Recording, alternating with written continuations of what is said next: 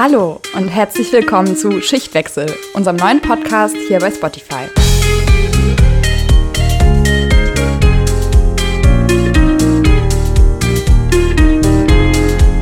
Wir sind Anna und Lea und wir sind in der Ausbildung zur Gesundheits- und Krankenpflegerin bzw. Kinderkrankenpflegerin.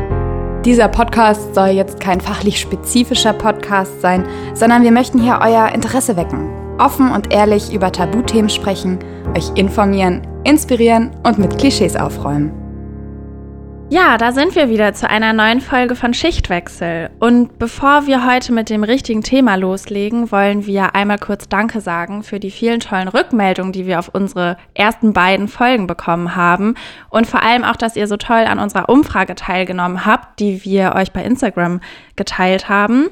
Und wir sind total motiviert weiterzumachen und äh, mehr über unseren Stations- und Pflegealltag zu erzählen. Auch wenn wir momentan sehr eingespannt sind in unserer Ausbildung, weil wir ja bald aufs Examen zugehen, ähm, ja, sind wir trotzdem total aufgeregt, wie es irgendwie weitergeht und was wir euch noch so bieten können. Ja, da stimme ich dir voll zu, Lea. Uns macht das Ganze auf jeden Fall Spaß. Und wir merken, dass wir uns auch mit jeder Folge ein bisschen weiterentwickeln.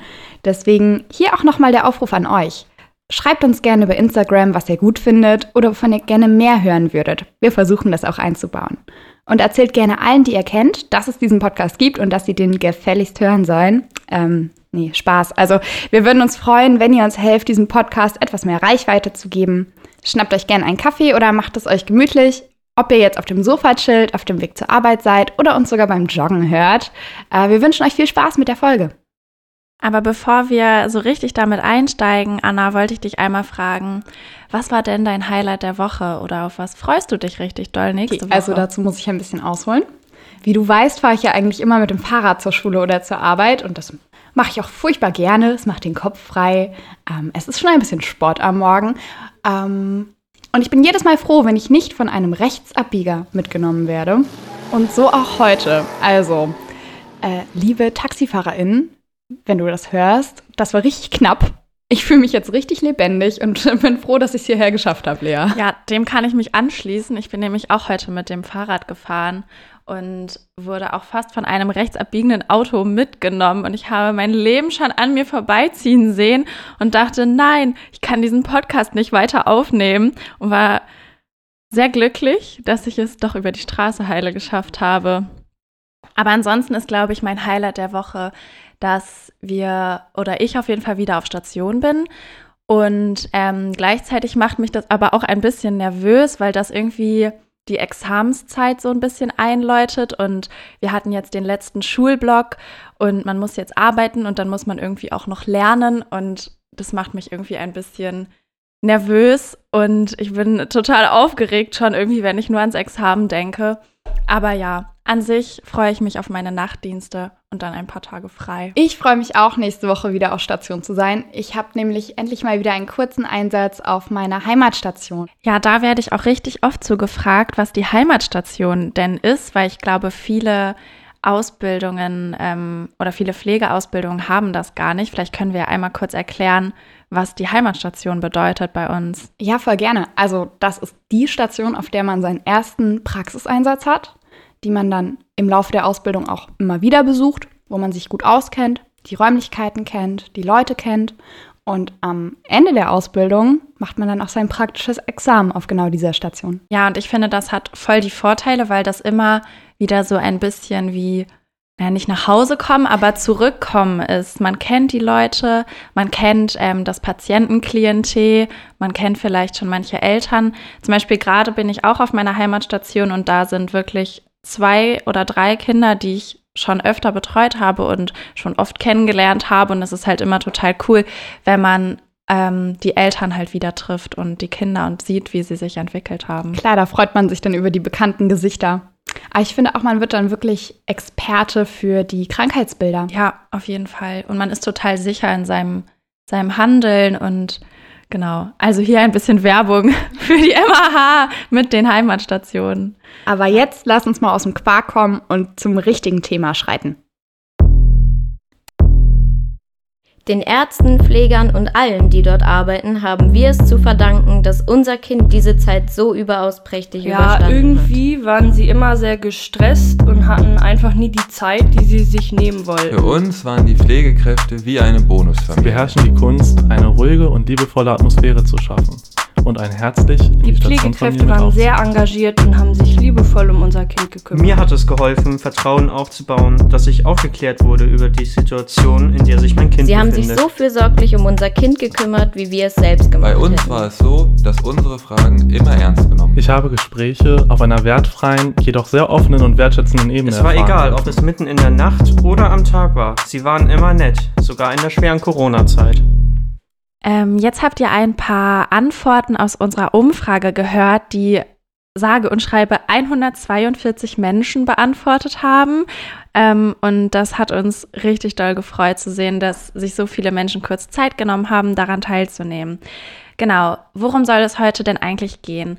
Heute soll es um die Arbeit mit Angehörigen gehen und mit Eltern, gerade für mich, weil ich auch aus der Kinderklinik komme. Und wir wollen uns ein bisschen selber reflektieren, weil die Interaktion mit Angehörigen manchmal auch ein bisschen schwierig sein kann. Ich glaube auch, dass viele Menschen denken, dass wir als Pflegekräfte Angehörige und Eltern eher so als Störfaktoren wahrnehmen, obwohl das meistens gar nicht so ist.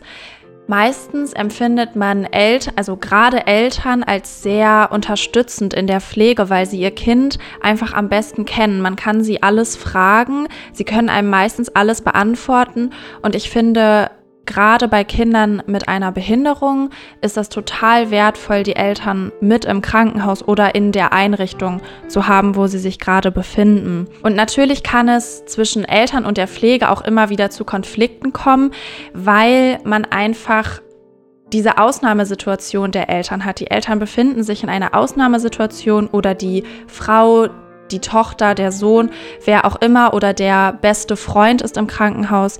Das ist halt immer etwas, womit sie dann konfrontiert sind und was manchmal schwierig zu verarbeiten ist. In unserer Umfrage hatten wir ja auch die Frage gestellt, ob es als Belastung empfunden wird, dass das Kind oder der Angehörige sich im Krankenhaus befindet. Und das haben auch tatsächlich 88 Prozent mit Ja beantwortet. Und ich finde, das ist etwas, was man als Pflegekraft niemals vergessen darf. Diese Schicksale, die die Familien erleben, sind unser Alltag. Und gerade hier an einer Uniklinik liegen ganz viele kranke Kinder, kranke Menschen. Und wir sehen, glaube ich, manchmal nicht mehr diese belastende Situation, die die Familien haben. Und das ist etwas, was mich manchmal ein bisschen von mir selber auch schockiert. Ja, es ist einfach wirklich eine riesige Herausforderung, sich das zu bewahren und ein Feingefühl dafür zu entwickeln, was die Angehörigen oder Eltern gerade von mir brauchen als Pflegekraft und wie ich sie am besten unterstützen kann. Und dazu habe ich auch noch mal eine Aussage oder eine Antwort, die ich dir gerne einmal ein bisschen gekürzt vorlesen würde. Diese Aussage hat mich sehr zum Nachdenken gebracht und ähm, ich habe mal ein bisschen darüber nachgedacht, wie ich mich so verhalte. Und zwar hat eine Mutter geschrieben, mir als Mutter hat man immer das Gefühl gegeben, ich darf nicht traurig sein, denn vielen Kindern geht es schlechter. Mein Kind hatte keinen schlimmen Herzfehler, aber trotzdem riss es einem den Boden unter den Füßen weg. Und ich finde, diese Aussage zeigt nochmal, dass man sich immer reflektieren muss, dass man die Ausnahmesituation der Familie immer als Einzelfallsituation betrachten sollte und nie ja in diesen Alltagsarbeitstrott reinkommen darf in solchen Situationen. Also mich schockiert diese Aussage ehrlich gesagt. Und wir sind ja nicht nur emotionale Stütze für den Patienten, sondern auch für die Angehörigen, weil die Angehörigen sind ja Teil des Systems, in dem sich der Patient befindet. Ja, auf jeden Fall. Und auch da manchmal die Waage zu halten, ähm, dass man den Familien, also aus meiner Erfahrung, manchmal total nahesteht. Und man muss diese Professionalität wahren, dass man nicht zu sehr damit einbezogen wird. Nein, klar, auf jeden Fall muss man diesen professionellen Abstand wahren. Trotzdem ist es schon eine große Ehre, manchmal bei ganz intimen Momenten dabei zu sein. Ja, das empfinde ich genauso. In der Kinderklinik ist man ja sehr viel mit den Eltern ähm, in Kontakt. Aber Anna, wie ist das denn bei den Erwachsenen? Also ich habe zwar auch schon in der Erwachsenenpflege gearbeitet, aber du hast da ja noch mal mehr Einblick. Und hast du manchmal auch die Situation, dass du ein bisschen so mit zur Familie gehörst? Oder wie empfindest du das? Ja, ich würde sagen, das ist relativ vielschichtig, weil wie jeder Patient anders ist, ist auch jedes soziale Setting anders. Ich würde sagen, Teil der Familie an sich war ich noch nie. Ähm, das finde ich aber auch nicht schlimm. Ähm, es spielt eher eine größere Rolle, wenn ähm, häusliche Pflege stattfindet, also zum Beispiel ähm, eine Frau ihren Mann versorgt zu Hause, dass man da in die Anleitung geht und ihr zum Beispiel erklärt, wie so ein Verband richtig gewechselt wird oder worauf sie achten muss bei der Auswahl von Pflegemitteln. Hast du denn eine Situation, die du hier gerne teilen würdest, die dir besonders im Gedächtnis geblieben ist im Bezug auf Angehörigenarbeit? Das ist ein bisschen eine schmerzhafte Erinnerung. Es war eine ältere Patientin aus einem Pflegeheim und ähm, ja, ihr ging es nicht gut, sagen wir so. Sie war dem Sterben näher als dem Leben und es war verboten, dass Angehörige auf die Covid-Station kommen. Also das ganze Pflegeteam war sehr enttäuscht über die Situation und hat aber alles getan, um irgendwie Familienersatz zu sein für diese sterbende Person. Das heißt, man hat ihr ermöglicht, in einem Einzelzimmer zu liegen. Man hat ihr versucht, zeitlich so viel Zuwendung wie möglich zu geben.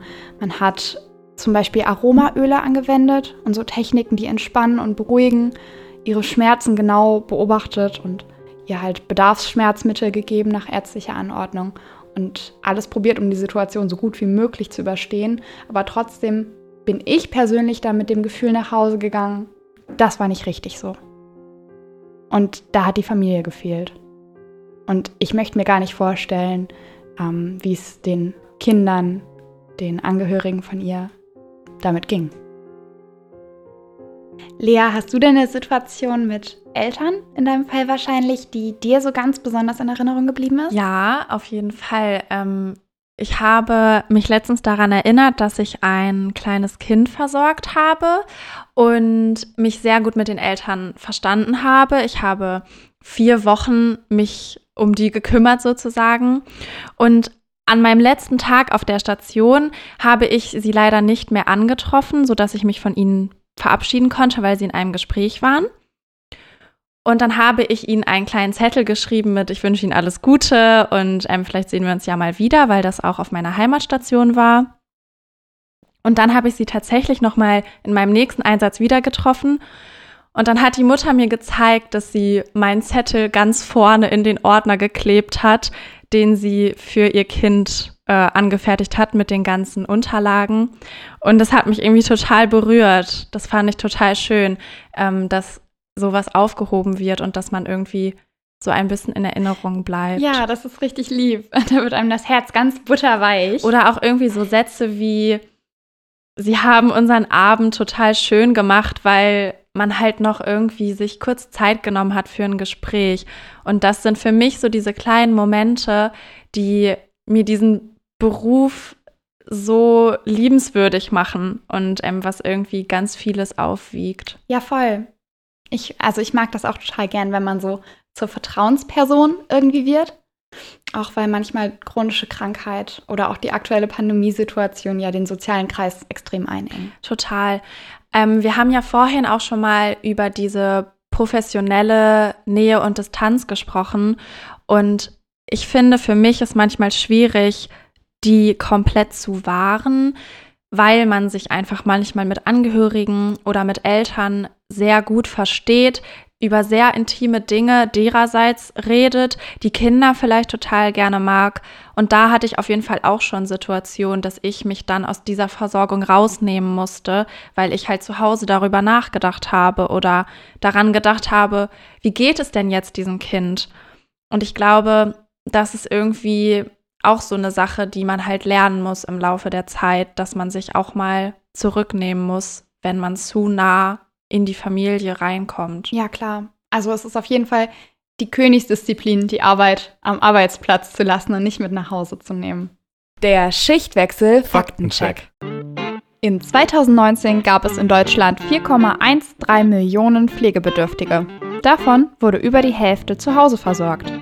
Und mit dem demografischen Wandel wird diese Zahl noch weiter steigen. Pflege durch Angehörige wird auch Laienpflege oder besser informelle Pflege genannt. Diese Angehörigen haben meistens keine Pflegeausbildung und arbeiten unentgeltlich. Sie werden zu Experten für ihre zu Pflegenden und sind meistens die wichtigste Bezugsperson. Sie können auf verschiedenste Weise Unterstützung vom Staat bekommen. Zum Beispiel über Pflegegeld der Pflegekasse. Das wird für die Pflegeempfänger gezahlt. Der kann es jedoch frei verwenden und zum Beispiel an den pflegenden Angehörigen weitergeben. Es gibt die Möglichkeit, Pflegedienste und ambulante Sachleistungen zu beziehen. Das ist abhängig vom Pflegegrad. Außerdem kann man Einzelpflegekräfte engagieren oder auch Verhinderungspflege. Das ist praktisch, wenn pflegende Personen krank sind oder auch mal Urlaub brauchen. Diese kann für bis zu sechs Wochen im Jahr beansprucht werden. Außerdem gibt es die Möglichkeit der Kurzzeitpflege und Pflegekurse für Angehörige. Diese werden durch die Pflegekasse durchgeführt. Schichtwechsel. abgecheckt. Und wenn wir heute über pflegende Angehörige sprechen, betrifft das nicht immer nur die Familie im biologischen Sinne. Manche Freunde halten in Krisensituationen enger zusammen als Ehepartner oder Kinder und ihre Eltern. Erst vorgestern habe ich eine ganz tolle Reportage auf YouTube gesehen. Es ging um Nico, einen jungen Mann mit einer Muskeldystrophie, also einer Erkrankung, bei der er Stück für Stück immer mehr Muskelkraft verliert. Dadurch wurde er schon ab dem Kindesalter immer mehr von Pflege abhängig. Nico hat aber auch großartige Freunde, einen großen Freundeskreis. Und die übernehmen zum einen die Pflege, also Tätigkeiten, die Nico nicht mehr selbstständig schafft, zum Beispiel Zähne putzen oder duschen und so weiter. Und sie haben einen richtigen Pflegedienst auf die Beine gestellt, wechseln sich ab und finanzieren mit dem Geld ihr Studium. Aber vor allem ermöglichen sie Nico auch das Gefühl, ganz normal zu sein, so blöd dieses Wort auch ist. Ähm, sie fahren mit ihm im Rolli in den Hörsaal, in den Club, aufs Festival, unternehmen Urlaube zusammen. Ja, ähm, sorry, dass ich jetzt so viel von diesem Film rede, aber es hat mich total berührt zu sehen, dass es nicht immer die klassische Familie ist, die sich zu Hause umeinander kümmert. Wirklich beste Freunde heißt der Film. Für alle, die es interessiert, wir können den auch noch mal in den Show Notes verlinken. Das hört sich ja. richtig schön an. Ich finde, das zeigt halt auch einfach noch mal, wie wichtig diese Angehörigenpflege ist, egal durch wen sie passiert. Und genau damit wollen wir uns jetzt in den nächsten Minuten auseinandersetzen, da wir ja diese Umfrage gestartet hatten und wir wollen jetzt einfach mal die Ergebnisse ein bisschen mit euch teilen.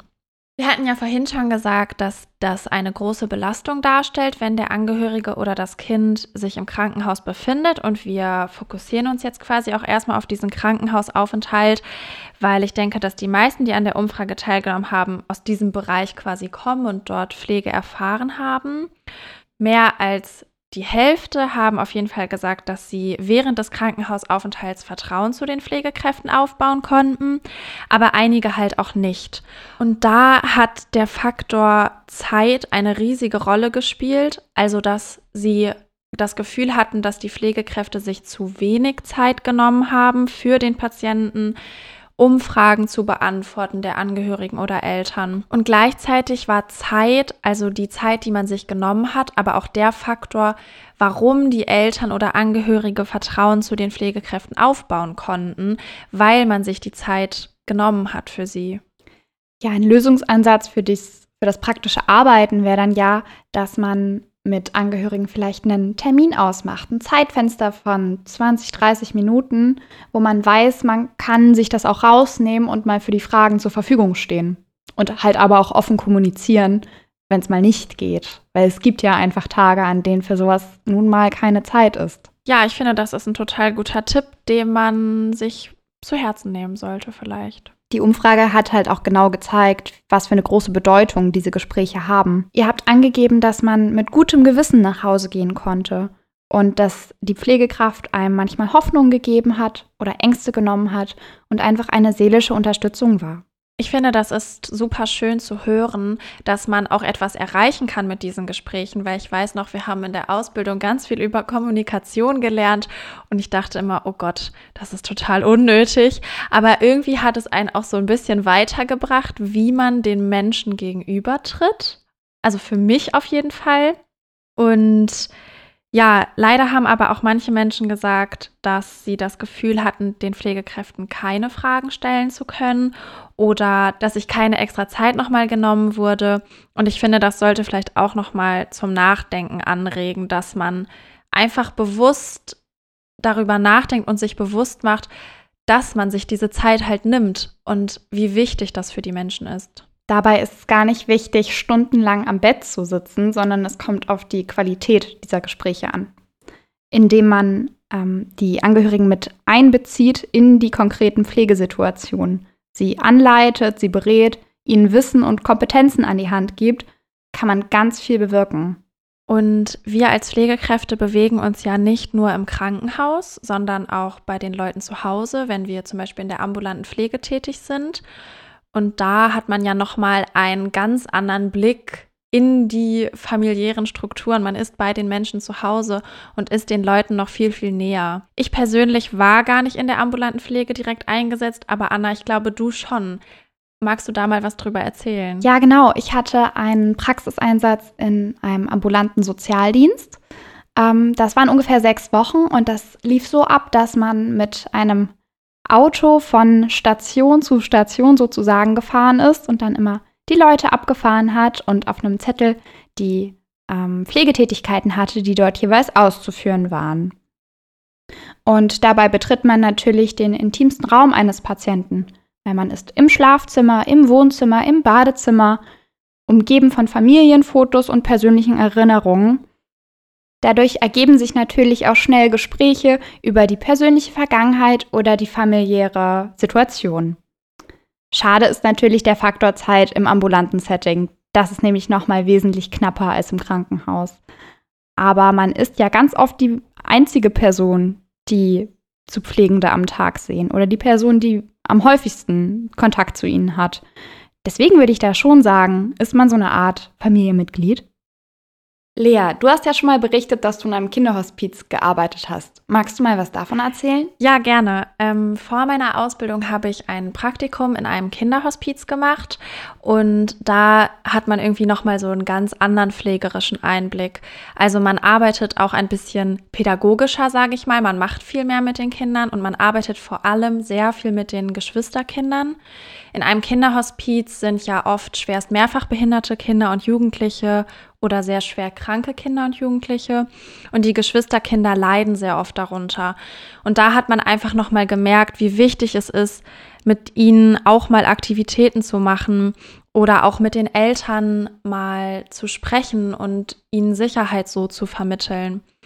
Ich erinnere mich an eine Situation, wo die Eltern zum ersten Mal im Kinderhospiz waren und gesagt haben, wir können gar nicht jetzt weggehen und mal essen gehen und unser Kind einfach hier lassen im Hospiz, wo ihnen das aber geholfen hat, dass die Pflegekräfte halt gesagt haben, ja, aber schauen Sie mal, wir machen hier alles für Ihr Kind und wir machen alles genauso, wie Sie das auch machen würden. Nehmen Sie sich die Zeit, das ist total wichtig für Sie.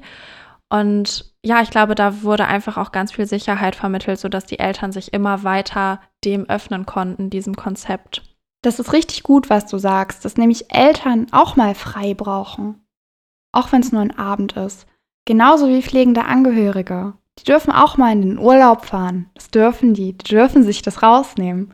Dafür gibt es ja extra die sogenannte Verhinderungspflege oder man kann auch Vertretungspflege sagen, wo eben professionell Pflegende für kurze Zeit oder für bis zu sechs Wochen im Jahr ähm, die Pflegetätigkeiten übernehmen. Ja, Finde ich eine super Sache. Ja, das finde ich auch. Anna, ich glaube, wir könnten noch Stunden über dieses Thema sprechen, weil einfach in diesem großen Thema so viele kleine Themen sind, die man irgendwie diskutieren könnte. Aber ich denke, wir müssen jetzt mal so langsam zum Ende kommen. Ja, auf jeden Fall. Aber wir haben ja noch so viele andere Themen, über die ich mit dir sprechen möchte. Und deswegen würden wir uns total freuen, euch alle mitzunehmen in die nächste Folge in der wir dann ein bisschen trauriges Thema vielleicht besprechen wollen. Und zwar soll es um Tod und Sterben und Sterbebegleitung gehen, weil das ja auch ein großer Teil unseres Berufes ist. Aber ihr müsst nicht direkt die Taschentücher rausholen. Wir werden auch ganz optimistische Einsichten liefern. Mir hat es sehr viel Spaß gemacht, heute diese Folge aufzunehmen. Mir auch. Und ich hoffe, euch genauso. Und damit würde ich sagen, bis nächstes Mal. Bis bald, Rian. Ciao, Kakao.